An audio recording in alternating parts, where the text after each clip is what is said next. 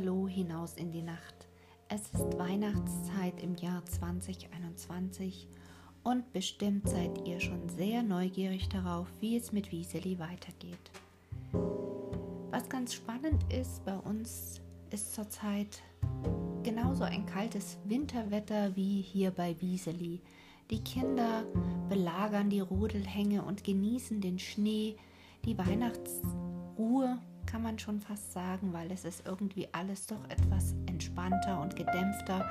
Viele Restaurants haben bei uns gar nicht geöffnet und heute hat ein strahlender Wintersonnentag unsere Gemüter tatsächlich sehr erfreut und ich musste dann gleich an das Wieseli denken, wie die Geschichte losging mit dem Rodelhang und bin jetzt auch genauso neugierig wie ihr. Also, macht es euch wie immer huschelig und kuschelig auf die Ohren und bis gleich. Eure Anja.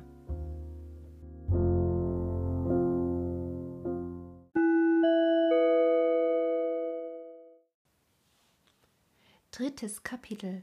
Auch noch daheim. Um die gleiche Zeit, da die Kinder des Obersten ihrem Hause zugingen, rannte das kleine Wieseli aus allen Kräften den Berg hinunter, denn es wusste, dass es länger fortgeblieben war, als die Mutter erwartete, und das tat es sonst nicht. Aber heute war sein Glück so groß gewesen, dass es einen Augenblick das Heimgehen vergessen hatte. Jetzt lief es umso mehr drauf zu und wäre fast in einen Mann hineingerannt, der eben aus der Tür des Häuschens trat, als es hineinstürmen wollte. Er ging ihm aber ganz leise aus dem Wege, und das Wieseli sprang vorwärts in die Stube hinein und auf die Mutter zu, die auf einem kleinen Stuhl am Fenster saß und zu Wieselis Erstaunen noch kein Licht angezündet hatte. Mutter, bist du böse, dass ich so lange nicht komme? rief es, indem es mit beiden Armen um den Hals fasste. Nein, nein, Wieseli, antwortete sie freundlich. Aber ich bin froh, dass du da bist.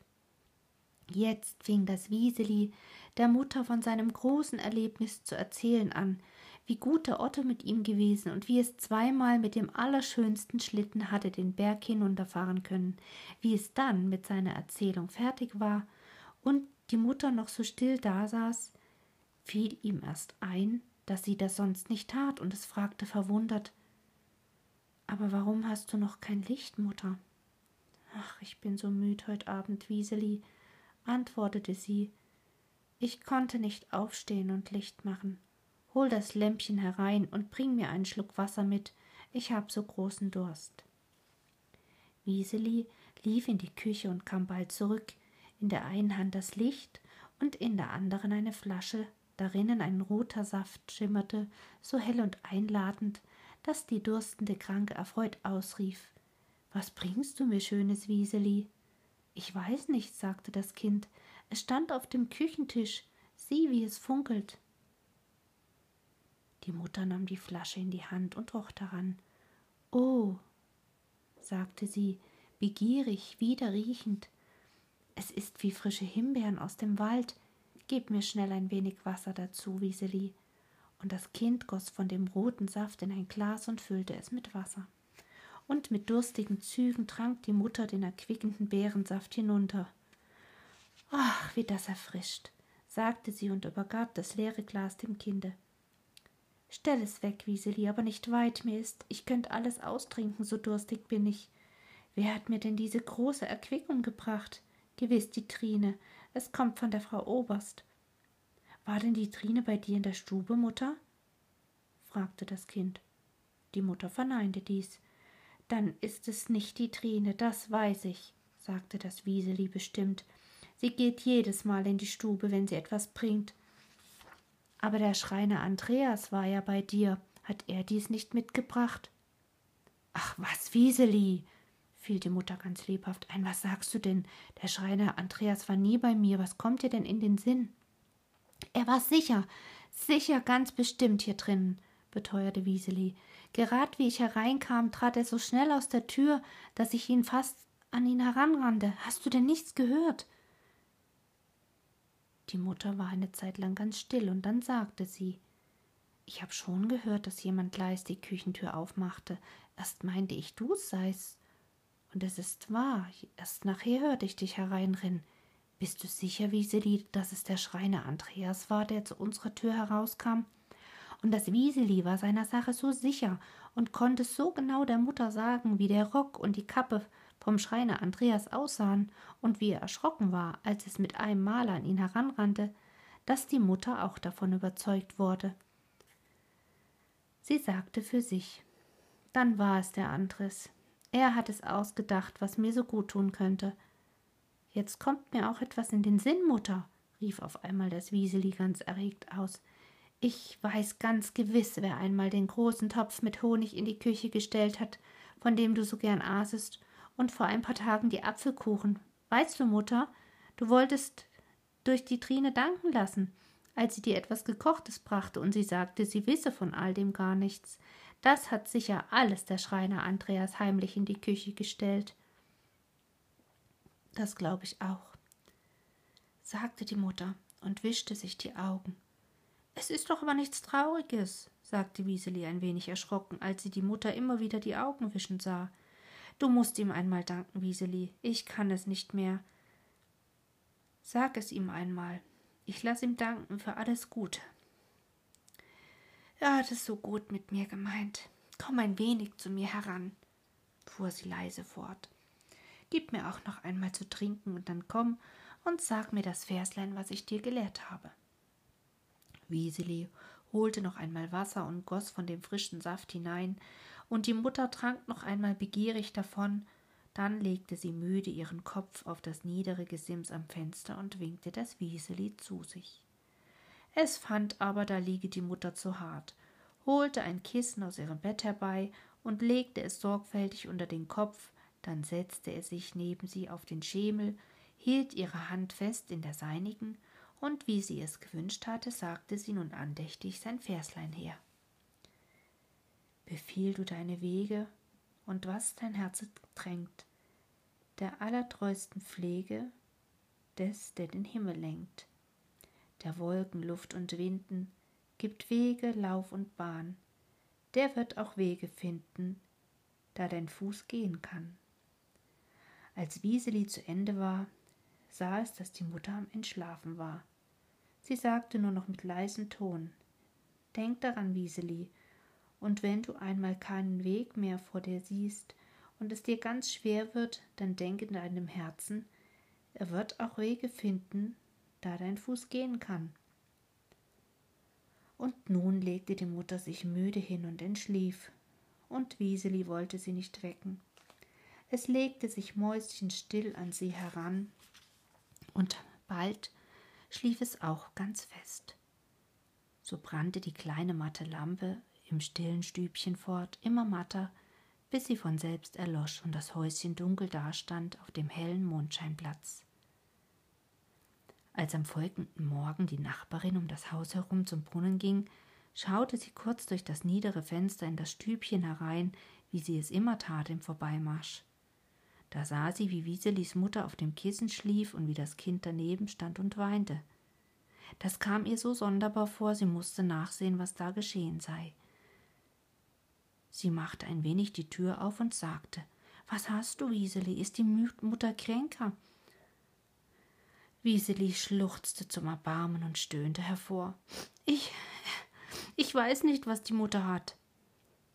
Das arme Kind ahnte wohl, was mit der Mutter war, aber es konnte ja nicht begreifen, dass es sie verloren hatte. Sie war ja noch da, aber sie war entschlafen für das ganze Erdenleben. Sie hörte nicht mehr, wie ihr Wieseli sie rief. Die Nachbarin trat zu dem Kissen am Fenster und schaute die schlafende Frau an, und dann trat sie erschrocken zurück und sagte Geh, schnell, Wieseli, lauf und hol dein Vetter Götti, er soll auf der Stelle herkommen. Du hast ja sonst niemanden, und es muss jemand zu der Sache sehen. Lauf recht, ich will warten, bis du wiederkommst. Das Kind lief davon, aber es konnte nicht lange so weiterlaufen. Sein Herz war so schwer und alle seine Glieder zitterten so sehr. Dass Wieseli auf einmal mitten auf dem Weg sich hinsetzen und laut weinen musste. Denn jetzt wurde es ihm immer deutlicher in seinem Herzen, dass die Mutter nicht mehr erwachen werde. Es stand dann wieder auf und lief weiter, aber zu weinen konnte es nicht mehr aufhören, denn in seinem Herzen wurde der Jammer immer größer. Am Buchenrain, wohl eine Viertelstunde von der Kirche weg, stand das Haus vom Vetter Götti, wo Wieseli jetzt eben ankam und weinend unter die Tür trat. Die Base stand in der Küche und fragte kurz: Was ist mit dir? Wieseli sagte halblaut, zwischen dem Schluchzen durch die Nachbarin, habe es geschickt, dass der Vetter Götti schnell komme zur Mutter. Die Base sah das Kind an. Sie mochte denken, es sei mit der Mutter schlimm, denn weniger barsch, als sie sonst redete, sagte sie Ich will es ihm sagen, geh nur wieder heim, er ist jetzt nicht da. Da kehrte Wieseli wieder um und kam schneller zurück, als es vorwärts gekommen war, denn es ging ja noch zur Mutter. Die Nachbarin stand vor der Tür. Drin hatte sie nicht warten wollen, es war ja nicht heimlich. Aber das Wieseli schlich hinein und setzte sich ganz nahe zur Mutter. So wie es die Nacht durch neben ihr gesessen hatte. Da saß es ganz still und weinte, und von Zeit zu Zeit sagte es halblaut Mutter. Ach, Mutter. Sie gab keine Antwort mehr, und da sagte Wieseli, sich zu ihr hinbeugend Geldmutter, du hörst mich wohl, und weinte. Und wenn du jetzt schon im Himmel bist und ich dich nicht mehr hören kann. Und so saß das Wieseli noch neben seiner Mutter und hielt es fest, als schon die Mittagszeit vorüber war. Dann trat der Vetter Götti in die Stübe, schaute sich ein wenig darin um und rief dann die Nachbarin herein. Ihr müsst die Frau hier zurechtmachen, ihr wisst schon, wie ich meine, sagte er. So, dass alles fertig ist zum Wegholen. dann nehmt den Schlüssel zu euch, dass hier nichts wegkommt. Und dann wandte er sich zu Wieseli und sagte: Wo sind deine Kleider, Kleines? Sucht sie zusammen und pack sie in dein Bündelchen und dann gehen wir. Ja, wohin gehen wir denn? fragte das Wieseli zaghaft. Heim gehen wir, war die Antwort. An dem Buchenrhein, da kannst du bei uns sein. Du hast ja niemanden mehr auf der Welt als deinen Vetter Götti. Das Wieseli befiel ein lähmender Schrecken. Nach dem Buchenrhein sollte es gehen und da daheim sein. Es hatte von jeher eine große Furcht vor der Base gehabt und jedes Mal eine Zeit lang vor der Tür gewartet, wenn es dem Vetter Getty etwas hatte berichten müssen. Aus lauter Angst, die Base erfahre es an. Und dann war der älteste Sohn im Hause, der gewalttätige Cheppi.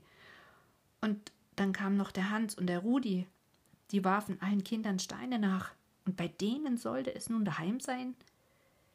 Das Wieseli stand bleich und unbeweglich vor Schrecken da. Du musst dich nicht fürchten, Kleines, sagte der Vetter Götti freundlich. Es sind wohl mehr Leute bei uns im Haus als da, aber das ist desto lustiger für dich. Wieseli legte still seine Sachen zusammen in ein Tuch und knüpfte je zwei Zipfel davon kreuzweis ineinander, und dann band es sein Tüchlein um den Kopf und stand fertig da.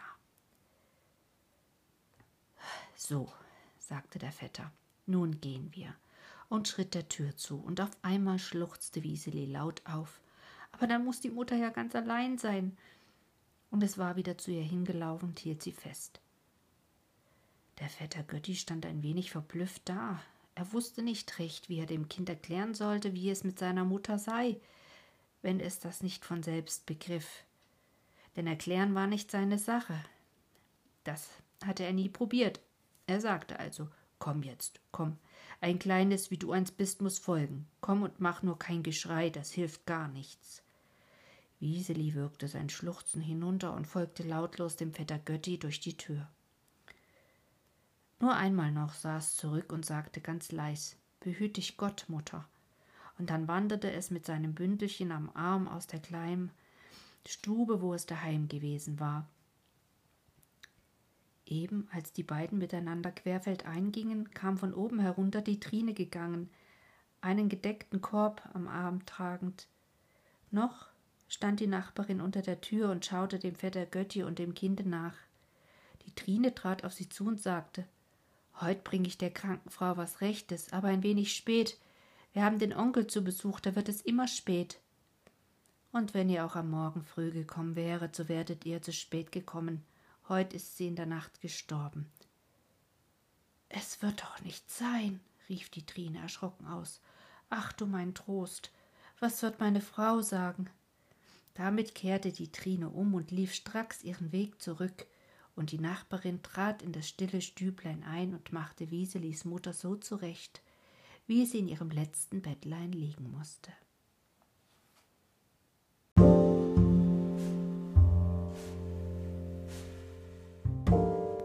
Ihr lieben Nachtschwärmer und gute Nachtgeschichtenhörer, damit endet die heutige Folge. Wenn dir gefällt, was du hörst, dann abonniere den Podcast, verpasse keine Folge mehr. Ich freue mich, wenn du eine Bewertung bei iTunes dalässt und dir wie immer Geschichten wünscht oder Anregungen gerne per E-Mail an mich übersendest. Nutze dazu die E-Mail-Adresse einfachschlafen.gmx.de. Ich freue mich drauf.